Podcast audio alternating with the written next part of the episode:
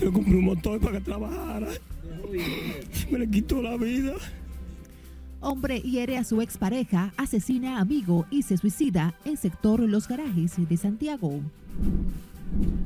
Encuentran cadáver con signos de violencia de hombre que estaba desaparecido desde la semana pasada. Espeluznantes casos de niños asesinados en primeros meses de 2024 han estremecido a la sociedad. Legisladores se califican como preocupante muerte de sargento del ejército presuntamente a manos de un haitiano en la zona fronteriza. Empresarios dominicanos preocupados por el recrudecimiento de la violencia en Haití y sus repercusiones en el territorio nacional. Ex canciller dominicano advierte autoridades deben permanecer alerta por crisis haitiana. Presidente Abinader viaja hoy a Nueva York para participar en el Consejo de Seguridad de la ONU. Choferes de transporte público apoyan medida de no trabajar en horas pico por pérdidas económicas en los largos taponamientos.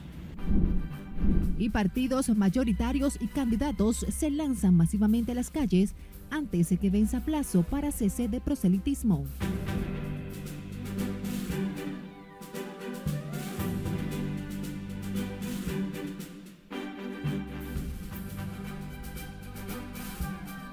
Hola, ¿qué tal? Muy buenas tardes. Qué placer reencontrarnos en esta primera emisión de Noticias RNN. Graciela Acevedo les saluda. Iniciamos esta emisión de noticias en Santiago, donde un hombre hirió de bala a su expareja, mató a un joven que le acompañaba y posteriormente se quitó la vida con un disparo a la cabeza, alegadamente por asuntos pasionales, en un hecho ocurrido en la comunidad Los Garajes, en la parte céntrica de la ciudad Corazón. Junior Marte nos cuenta más. El homicida Kelvin Rodríguez, de acuerdo a testigos, disparó varias veces contra su expareja Wendy Hidalgo y no logrando su objetivo con la dama quien salió huyendo, mató al joven Ramón Emilio Torres de 18 años y luego se suicidó. El victimario, de acuerdo a residentes de la zona de los garajes, se resistía a la separación. El mío trabajaba. Yo le compré un motor para que trabajara. Me le quitó la vida. ¿Qué trabajaba? Estábamos conchando. Ese cobarde me le quitó la vida. La dama presenta una herida en su brazo y se recupera en un centro de salud. Que supuestamente fue por ella la causa. ¿Cómo así? Supuestamente fue por arranque de celo, que yo he escuchado versiones que no sé. Porque es, si hubiera sido discusión, quizá hay varios disparos, pero en más tiene uno solo. El hecho ha consternado la zona mientras la policía realiza las indagatorias del lugar. Bueno, hay varias versiones. Ya hay gente que dice que, que estaba celoso. Algunos dicen que porque él tenía ya algo con él, una riña, qué sé yo qué. Porque ahí lo, ahí lo mató acechado ahí mismo, saliendo a la puerta. Los cadáveres fueron llevados a la morgue del cementerio del Ingenio para los fines de ley. En Santiago, Junior Marte, RNN. Nos quedamos en Santiago, donde fue hallado sin vida, con múltiples golpes y atado de pies y manos, un hombre que había sido reportado como desaparecido en el distrito municipal de Ato del Yaque. Se trata de Álvaro Luis Rodríguez, de 38 años, quien fue encontrado en un canal en Barrero Navarrete. Porque él trabaja con el síndico y hace cinco años él tuvo problemas con él. Y como ellos son los perros farderos del síndico, como él quemó la valla, y después que la quemó, lo subieron el, el fervo, el, de Alto de Yaque. Dame como el nombre de él. El periodista de Alto de Yaque lo subió y volvió de una vez y lo borró. Yo quiero saber que me lo investigan por qué lo borró de una vez. Que eso fue una muerte cruel. Eso fue torturado, amarrado y tirado al agua. Así fue que lo encontraron hasta lo que yo pueda ver en la foto. Los parientes de la víctima pidieron a las autoridades una profunda investigación, ya que afirman el asesinato de Rodríguez puede estar relacionado a algún hecho en particular. Seguimos en Santiago porque un tiroteo en un supuesto punto de drogas esta madrugada dejó tres muertos en Villa González, en Santiago, lo que genera pánico colectivo en comunitarios tras la masacre. Los muertos fueron identificados como Juan Gabriel Rivas, Robert Antonio Almonte Peña y Juan Jiménez Martínez. Que hagan su trabajo. ¿Quién lo hizo que lo pague? ¿Hay más personas muertas? Tres. ¿Tres con su hermano o con su hermano suman cuatro? Con mi hermano tres. Él dormía hasta allá y todo. Sí, dueño del ladro lo tenía allá. Pero no sé. Sí, era así. ¿Se dieron cuenta de que ahí funcionaba? No, no, no. No lo molestaban a ellos. No. Sí. ¿Su hermano se dedicaba a algo más aparte de eso? Eh, no, el hermano mío no. ¿Qué nada, hacía? Nada, nada más estaba en eso, porque era un loco viejo. En el lugar, en torno al suceso, existe un gran hermetismo mientras los cadáveres fueron procurados por parientes de los fallecidos en la morgue del cementerio del Ingenio. Cambiando de tema, espeluznantes casos de niños asesinados, agredidos sexualmente y torturados muchas veces por sus parientes se han registrado en estos dos primeros meses del año, revelando niveles de violencia y abusos estremecedores, de los que la mayoría son víctimas menores de escasos recursos económicos, lo que los hacen más vulnerables a los horrendos hechos. Siledis Aquino trabajó la historia y nos presenta un recuento.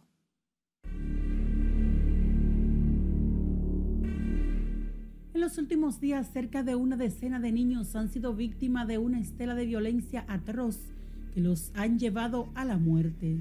Lo más escalofriante es que en su mayoría los abusos sexuales, físicos y emocionales son cometidos por familiares cercanos.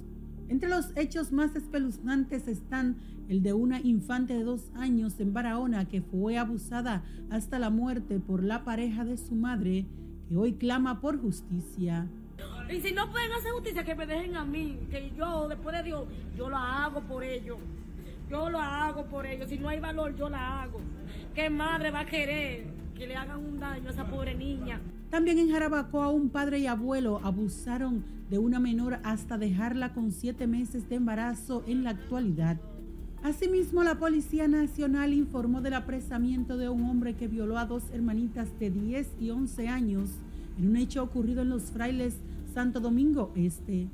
De igual forma, un hombre de 64 años fue golpeado al ser sorprendido agrediendo sexualmente a una pequeña de solo 5 años en el hospedaje de Yaque, Santiago.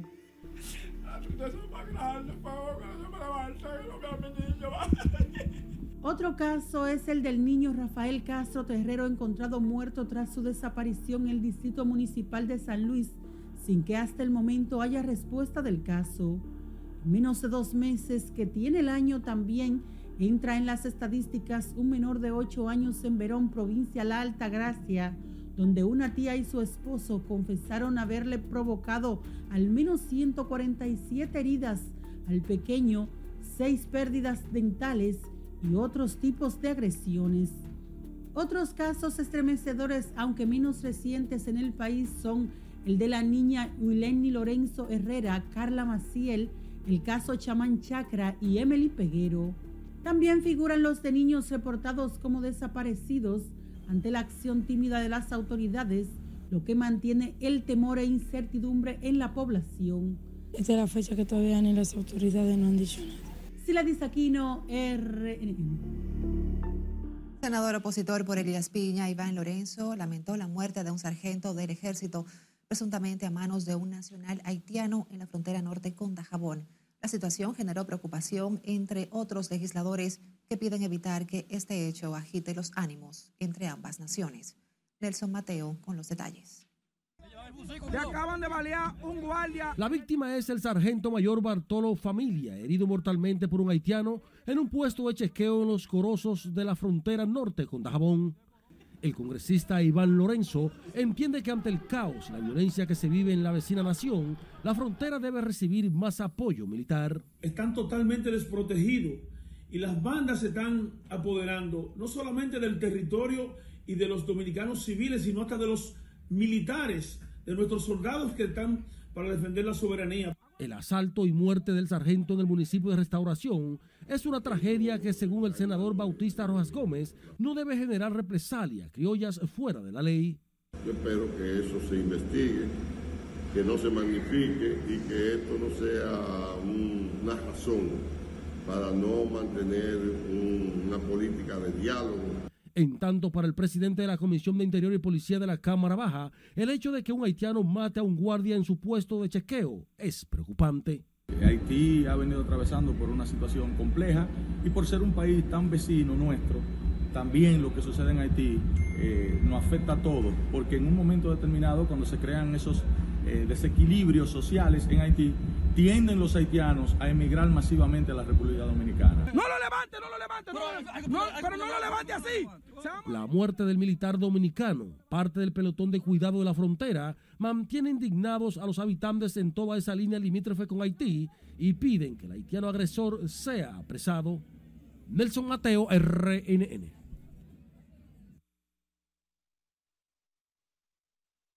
Seguimos con la muerte del sargento del ejército en la frontera, supuestamente a manos de ciudadanos haitianos para quitarle su fusil. Comienza a generar preocupación en algunos sectores de la vida nacional que advierten la situación puede descontrolarse, por lo que piden un mayor reforzamiento en la línea limítrofe con Haití. Conectamos con nuestra compañera Lauri Lamar, que nos tiene detalles en directo. Adelante, Lauri, cuéntanos.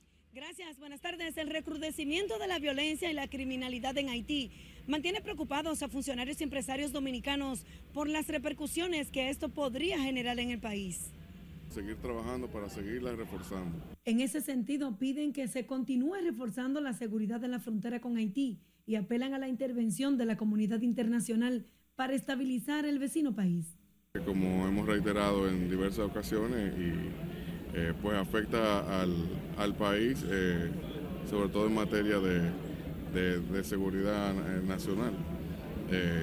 así que esperamos que seguir trabajando para que la comunidad internacional finalmente se logre un esquema de pacificación sostenible. Sin embargo, el gobierno garantiza que la situación en Haití no afecta el desarrollo de los sectores productivos y comerciales dominicanos, como el ministro de Turismo David Collado, quien asegura que la crisis en el vecino país no ha impactado el sector.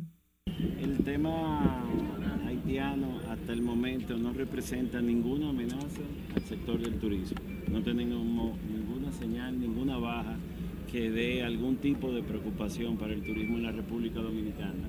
El turismo sigue fuerte, sigue firme. Estas personalidades fueron abordadas sobre el tema tras su salida de una misa privada en la catedral en la que también participó el presidente Luis Abinader.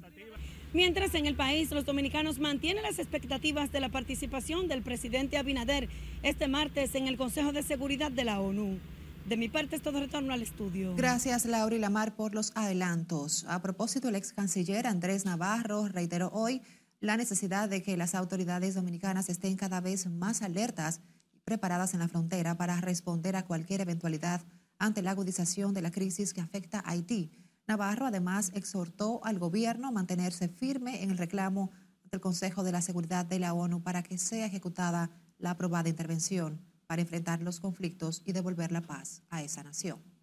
República Dominicana es el único país que no puede darse el lujo de cansarse en este reclamo, pero a la, vez es indispensable eh, hacer uso de las herramientas que tiene Cancillería de, de inteligencia diplomática para poder establecer estrategias de una diplomática, de una diplomacia eh, de baja intensidad.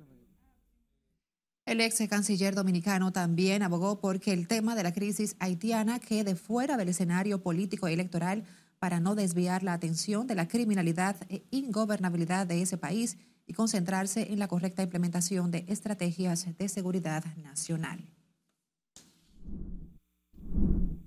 Presidente Luis Abinader viajará este lunes en horas de la noche a la ciudad de Nueva York para participar en la reunión del Consejo de Seguridad de las Naciones Unidas que se llevará a cabo mañana martes. Durante la reunión, el mandatario podrá expresar su posición sobre la seguridad de los países a nivel mundial, incluyendo la situación en Haití, pero no tendrá voto en la decisión que tome el organismo internacional, ya que República Dominicana no forma parte del Consejo de la Seguridad de la ONU. La presidenta del Consejo, Carolyn Rodríguez, ya había informado que el órgano internacional realizará un debate abierto de alto nivel para examinar la relación dinámica entre el cambio climático, la inseguridad alimentaria y los conflictos en el contexto del mantenimiento. Vamos a nuestra primera pausa. Al volver, les contamos lo que dice el presidente de la Junta Central Electoral sobre la denuncia de uso de recursos en campaña. Además, jóvenes y adultos mayores afirman acudirán a las urnas para votar en las elecciones municipales del próximo domingo. Y en el plano internacional, el Kremlin desmiente que el ejército ruso use Internet satelital de Starlink. Los detalles al regreso. Siga con la primera emisión de Noticias RNN.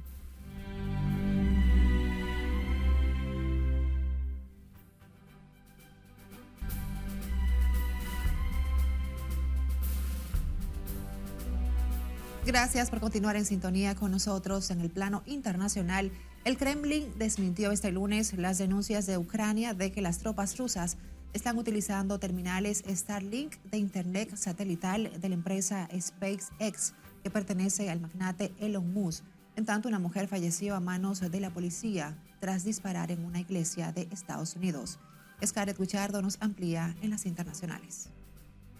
Servicios de inteligencia militar ucraniana afirmaron que tienen pruebas de que el ejército ruso usa de forma sistemática terminales de Starlink y acusó a Rusia de haberlos introducido mediante contrabando. Starlink es una red de satélites para suministrar Internet a lugares remotos o a zonas en las que la infraestructura de comunicaciones está fuera de servicio. El secretario de Defensa de Estados Unidos fue ingresado en la unidad de cuidados intensivos del Hospital Militar Walter Reed para tratar un problema de vejiga menos de un mes después de su polémica hospitalización. El Pentágono informó en un comunicado que la decisión se tomó para que reciba un seguimiento estrecho y según la nota, el pronóstico de que se recupere del cáncer de próstata que padece sigue siendo excelente y no se espera que el problema de vejiga experimentado afecte su situación. Una mujer que disparó con un rifle dentro de un templo en Houston, Texas, murió a causa de los disparos hechos por dos policías fuera de servicio, quienes evitaron que el tiroteo en el que resultaron heridos un niño de 5 años y un hombre de 57 cobrara más vidas, según informó la policía. La mujer de unos 30 o 35 años y de la que no se facilitó la identidad, murió en un templo de grandes dimensiones fundado por el padre del conocido telepredicador Joel Austin, por el que pasan semanalmente unos 45 mil fieles. Un total de 34 migrantes fueron apresados en el municipio mexicano de Nanacamilpa, en el estado de Tlaxcala, informaron medios locales. Durante el operativo fueron ubicados seis menores de edad, 10 mujeres y 18 hombres, todos en condiciones estables de salud. Un video que se ha hecho viral en redes sociales muestra a decenas de personas borrachas cayendo y rodando por una montaña nevada. La singular escena se produjo luego de que los responsables de la estación de esquí en Austria organizaran una fiesta para cuando el grupo terminara de esquiar.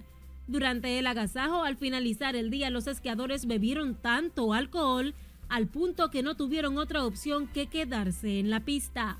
En las internacionales, Scarlett Guillardo, RNN.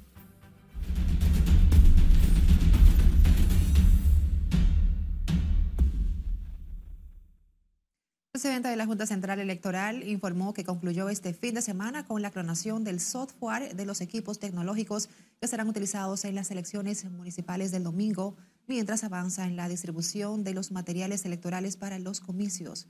Como nos cuenta Margaret Ramírez, Román Jaques se refirió además a las investigaciones sobre el supuesto uso de los fondos del Estado y de los observadores del proceso. El proceso electoral del próximo domingo eh, va apegado al calendario electoral. A seis días para las elecciones municipales, la Junta Central Electoral entra en la semana crucial para culminar todo el proceso logístico y de montaje de las elecciones municipales. A juicio del presidente de la Junta, Román Jaques Liranzo, el proceso avanza de manera satisfactoria. Explicó que ya los más de 18 mil equipos que se utilizarán para la transmisión de los resultados ya cuentan con el software instalado. Eh, más de 19 mil equipos para eh, ser usados en las 16.851 mesas o colegios electorales, más el backup correspondiente que ordena el plan de continuidad y eh, las valijas eh, eh, se concluyen en el día de mañana. Jaques Liranzo también garantizó que la investigación que cursa en la Unidad de Atención, Seguimiento y Mecanismos de Ejecución de las Sanciones sobre la supuesta utilización de recursos del Estado para promover candidatos oficiales continuará aún pasado los comicios. el hecho de que pasen las elecciones no inhabilita, porque en todo caso, si hubiese méritos, la unidad eh, requeriría al Pleno de la Junta Central Electoral eh, que se conociera el caso. Recuerden que eh, las, penalidades son administrativas y lo que se habla es de multa de, o sanción de 1 a 200 salarios públicos mínimos. Para este domingo 18 de febrero se contempla la participación de más de 12 organizaciones y 600 observadores nacionales e internacionales que darán seguimiento al proceso electoral. Son más de 12 organismos internacionales encabezados por UNIORE, OEA, AIFES, eh, y, organizaciones como AWET, eh, entre otras entidades de, nivel internacional, eh, sumarían aproximadamente unos 85, de 85 a 100 observadores internacionales, porque todavía en estos últimos días unos eh, se integran y solicitan acreditación. Sobre la situación de tensión en la frontera, el titular del órgano de comicios dijo que la Policía Militar Electoral, que componen más de 55 mil agentes, está preparada para garantizar la seguridad y salvaguardar la integridad del proceso en todo el territorio nacional. Margaret Ramírez, RNN. A propósito, el director de la Policía Militar Electoral garantizó este lunes la seguridad del proceso electoral, especialmente en la zona fronteriza, donde en las últimas semanas se han registrado momentos de tensión por las protestas en Haití. El general Juan José Otaño señaló que la referida situación no representa un riesgo para la celebración de las elecciones municipales en las provincias fronterizas. Hay una planificación a nivel nacional donde tenemos 37 zonas de operaciones están encabezadas por un coronel o un general de brigada y no hay necesidad necesariamente de reforzarlo, pues ya la tenemos la planificación, la cantidad de soldados que van a haber en cada uno de los recintos. Para esta contienda serán desplegados más de 50 mil agentes que resguardarán el personal y los equipos que formarán parte de los 16.851 colegios electorales. Las organizaciones políticas y la Junta Central Electoral están contra el reloj a menos de una semana para escoger a las nuevas autoridades municipales, por lo que las entidades partidarias siguen en las calles con una amplia agenda agotada este fin de semana. Siledis Aquino con la historia. Con grandes marchas, caravanas, bandereos, música, mano a mano y otras actividades, los partidos políticos se mantienen en las calles. Y es que el cronómetro electoral, tanto para la Junta como para los partidos, ha iniciado el conteo regresivo. Entre los que realizaron multitudinarias marchas este fin de semana está el candidato presidencial Luis Abinader, quien acompañó a los aspirantes a las alcaldías de distintos municipios, incluida la actual alcaldesa del Distrito Nacional, Carolina Mejía, quien aspira a continuar en el cargo. Porque yo dije que habían candidatos que estaban en la eterna juventud con un 24, pero si siguen como van, se van a ir a la eterna niñez. El progreso llegó aquí. De la mano de Leonel. Asimismo, el aspirante a retornar a la presidencia de la República, el doctor Leonel Fernández, el candidato presidencial del PLD, Abel Martínez, recorrieron las calles de populosos sectores con Domingo Contreras, quien aspira a ser el próximo alcalde de la capital y representará en las urnas a esas fuerzas opositoras en las elecciones del domingo. Para triunfar el próximo domingo, el próximo domingo precisamente para domingo, que será el alcalde, y de ahí en adelante, de manera imparable, seguir hacia el Palacio Nacional. A partir del 18 de febrero se concretizará el éxito de una candidatura que va a resolver los problemas graves que tiene el Distrito Nacional en la persona de Domingo Contreras. Las organizaciones políticas recibieron el respaldo de sus seguidores. Sin embargo, de acuerdo con la ley y los lineamientos de la Junta Central Electoral, las entidades partidarias tienen hasta el jueves para concluir el proselitismo y el viernes es el tope para las campañas incluso en medios de comunicación. Sila Aquino, RNN. Jóvenes y adultos mayores aseguran que acudirán a ejercer su voto en las elecciones municipales que serán celebradas este próximo domingo 18 de febrero en todo el país. Pese a su motivación, a menos de una semana para los comicios, algunos consultados mostraron desconocimiento de las autoridades que deberán ser elegidas por los ciudadanos para representar los municipios y distritos municipales.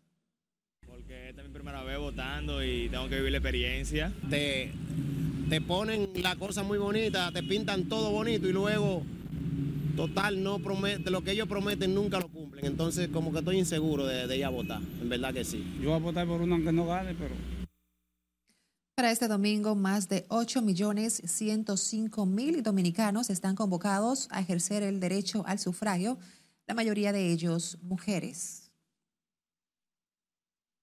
Seguimos con la Junta Central del Distrito Nacional. Continúa recibiendo ciudadanos en busca de servicios, a pesar de que el órgano de comicios anunció la suspensión del registro civil y cedulación debido al montaje de los comicios municipales del próximo domingo. Los ciudadanos que llegaron hasta la sede en el Centro de los Héroes fueron referidos a los centros de expedición de actas y cédulas, oficialías del Estado Civil y centros de cedulación distribuidos en todo el territorio nacional. No sabía eso. No sabía. Ahora me enteré porque llegué acá. ¿Usted cree que la campaña de información ha sido deficiente, lenta? Muy deficiente, pero yo no- ni siquiera en las redes había escuchado eso. Ellos habían dispuesto 6, 7 lugares, incluyendo San Bill, la UAS, para... Ahora, ahora me enteré de eso que me está diciendo el caballero acá. Eh, sí, yo soy eh, secretario de un colegio electoral. Ah, ok, pues usted no vino a buscar cédula. No, no, se me perdió la cédula y ahora voy a buscar un duplicado. ¿Usted no sabía que esta oficina no estaba funcionando? No, no, yo sé que está, que no estaba funcionando para cédula, pero yo hice un contrato con la, con esta junta, que es la junta del, del distrito. Por lo tanto, tenía que dar parte para que ellos me, me orientaran a ver qué iba, se iba a hacer. En un comunicado de prensa, el órgano electoral explicó que en su sede central y dependencias circundantes del registro civil y cedulación se suspenderán los servicios a partir del lunes 12 de febrero. Vamos a nuestra última pausa. Cuando retornemos, choferes del transporte público y privado buscan medidas para mitigar estrés y ansiedad por los tapones. Además, cárcel La Victoria bajo control tras conato de incendio por un cortocircuito. Ocupan siete paquetes y 36 láminas de cocaína escondidos en silla de ruedas. Y en las deportivas, los Chiefs revalidaron su título de campeón en la NFL. Más al volver, mantenga la sintonía con la primera emisión de noticias RNN.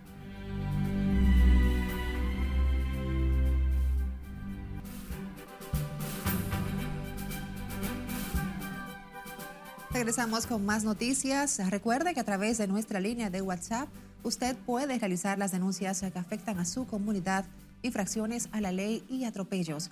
A continuación presentamos algunas de ellas en el resumen que nos preparó Jafrey Pasar.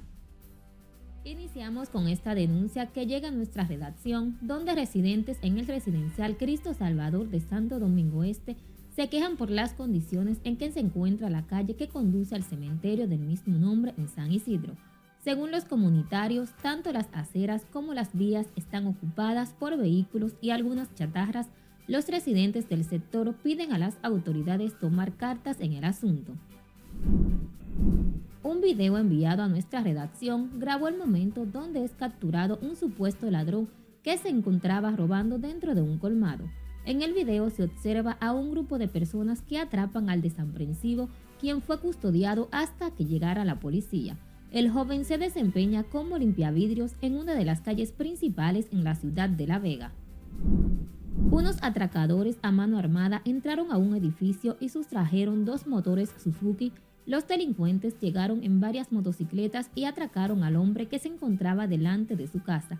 Luego penetraron a la vivienda para llevarse los vehículos. Según versiones, unos seis delincuentes cometieron el delito, en tanto el hecho ocurrió en el ensanche Capotillo de la calle José Fabrea, en el edificio de la primera planta. Finalizamos con este video de unos ladrones que asaltaron a varias personas dentro de una discoteca de Santo Domingo Este. Los encapuchados sustrajeron celulares, cadenas, relojes y dinero en efectivo. El video fue capturado por la cámara de seguridad del establecimiento. Recuerden que usted puede hacer sus denuncias a través de nuestras redes sociales Noticias RNN y nuestro número de WhatsApp 849-268-5705. Jafrey Sibazán, RNN. Seguimos con otra información. Choferes del transporte público apoyaron este lunes la medida de no brindar el servicio a los pasajeros en las horas pico para paliar las pérdidas económicas que los les generan los largos taponamientos en este horario. Según anunciaron los transportistas afiliados a la Federación Nacional de Trabajadores del Transporte Social Cristiano. Hacemos ahora contacto con nuestra compañera Liliani Martínez, que nos amplía la información. Adelante, Liliani, cuéntanos. Gracias, efectivamente, de acuerdo con los choferes, el caos en el tránsito en avenidas como esta 27 de febrero y Máximo Gómez está haciendo cada vez menos rentable el negocio del transporte. Ante la también estresante realidad, los conductores dijeron respaldar la práctica anunciada por los trabajadores del transporte público de ofrecer servicios solo en horas de menor flujo vehicular. Lo que uno gasta en los tapones no, no, no recompensa no, esta vaina está, está feísima. Y para la DGC que tiene la culpa. Cuando la DGC no está debajo de los semáforos, el, tránsito fluye. Estos tapones están acabando con uno, uno no está generando lo que uno debe de generar y es mucho el consumo de combustible. Al conocer la medida, los usuarios expresaron preocupación por la posible suspensión del servicio en momentos de mayor demanda. Yo lo veo mal porque deberían de de seguir trabajando para que la gente se pueda mover. Para otros choferes, más que salir de circulación en las horas pico, se requiere implementar otras acciones para reducir los atascos viales. Buscar ruta alterna, pero que esto está insoportable, obligatoriamente hay que hacer algo, hay que intervenir estas avenidas obligado. No le están poniendo caso al asunto del transporte aquí aquí hay demasiado vehículo que hay que retirar del mercado. Sí, un poco difícil, pero hay que dar el servicio a los pasajeros. Los horarios de 7 a 9 de la mañana y de 5 a 7 de la noche son las consideradas horas pico en las que se producen mayor taponamientos en el Gran Santo Domingo. Los choferes dijeron esperar que las autoridades de tránsito apliquen medidas más efectivas para la circulación vehicular y poder brindar un mejor servicio a los usuarios. Esta es toda la información que tengo. Regreso contigo al set de noticias. Gracias por los detalles, Liliani Martínez. La Dirección General de Servicios Penitenciarios y Correccionales informó que fue controlado el conato de incendio que se originó en la cárcel La Victoria producto de un cortocircuito del tendido eléctrico del área de los patios F en ese penal. De acuerdo con la institución, todo está bajo control en el Centro de Privación de Libertad tras el siniestro que inició pasadas las 10 de la noche del domingo y fue detectado desde la torre de vigilancia. Como medida de prevención y seguridad, los privados de libertad fueron trasladados a celdas seguras. En tanto, las autoridades explicaron que el fuego solo afectó a una caseta fabricada en madera sin que ninguna persona resultara herida.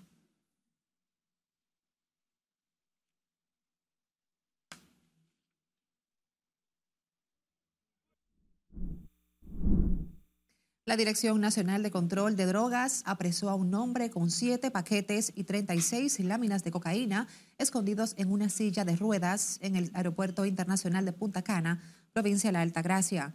Los agentes de la DNCD y militares destacados en la terminal, asistidos por otras autoridades, hallaron la droga en el espaldar y el asiento de la silla que utilizaba un hombre, alegando problemas para caminar. El dominicano, quien viajaría a Londres, Inglaterra, desde la terminal de Punta Cana, está en poder del Ministerio Público de la provincia de la Altagracia para conocerle medidas de coerción en las próximas horas.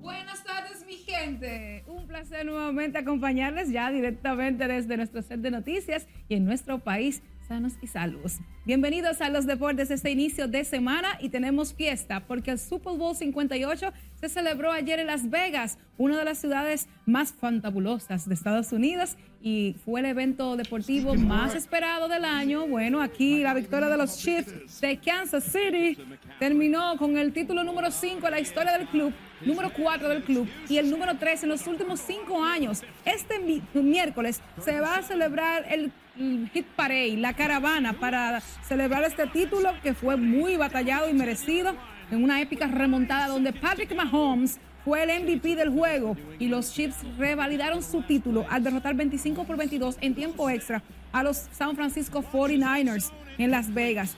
Kansas City se convirtió en el primer bicampeón de la NFL en las últimas 20 décadas. O ningún equipo había repetido en los últimos 20 años el título. Ahí vemos el momento de la patada decisiva que empata el partido en ese momento. Y luego entonces, remontando de un 0-10 en el descanso, un medio tiempo que fue muy esperado, les hablo ahora mismo de él. Michael Hartman, en tiempo extra, anotó el touchdown que culminó con la victoria en el Allianz Stadium. Los Chiefs, tres anillos en las últimas cinco temporadas, consolidan como la nueva dinastía de la Liga del Fútbol Americano y Mahomes, a sus 28 años, sigue la ruta para buscar su séptimo, el récord de siete trofeos de Tom Brady. Es el cuarto título de Super Bowl de los Chiefs. Ahí ven al dirigente Andy Reid, uno de los más ganadores de la historia. También se unen a los Green Bay Packers, a los Giants de Nueva York, como la tercera mayor cantidad de títulos en la historia. Ahora los Chiefs es el cuarto equipo que más ha ganado, que ha ganado tres Super Bowls en los últimos cinco años, uniéndose a los Pittsburgh Steelers, los Dallas Cowboys y los New England Patriots. Ahí está Kelsey también junto, junto a su novia Taylor, Swift, aquí la ven, estuvo la noche entera celebrando sus jugadas y celebrando otro título más para la ciudad de Kansas City. Vamos a ver el medio tiempo entonces cómo estuvo Usher, el rey del Airbnb. Estuvo ahí destacándose en el show del medio tiempo del rey del R&B. Con lo que saben, ¿verdad? De esa música. Miren qué majestuosa la interpretación de sus éxitos. Un hombre de 43 años de edad y durante 15 minutos deslumbró con cuatro cambios de vestuario. Y Usher rindió homenaje a Michael Jackson durante el espectáculo del medio tiempo. También les acompañaron Alicia Keys, Her, Ludacris, Will I Am, Gentleman Dupree y Lil Jon en un evento que es de los espectáculos más esperados en el mundo deportivo. Incluso hasta los que no siguen ni saben de fútbol americano, esperan ese show del medio tiempo. Que todo el mundo tiene sus comentarios, sus críticas a favor o en contra. Todavía dicen que el de Shakira, que el de J-Lo va a ser el mejor de la historia, que nadie lo va a superar. Pero ayer Usher estuvo ahí protagonizando el entretiempo. Vámonos entonces a la NBA. Hubo dos partidos ayer porque todo se queda al Super Bowl, pero en la tarde, temprano, los Celtics derrotaron al Heat con 26 puntos y 10 rebotes con 9 asistencias de Jason Tatum.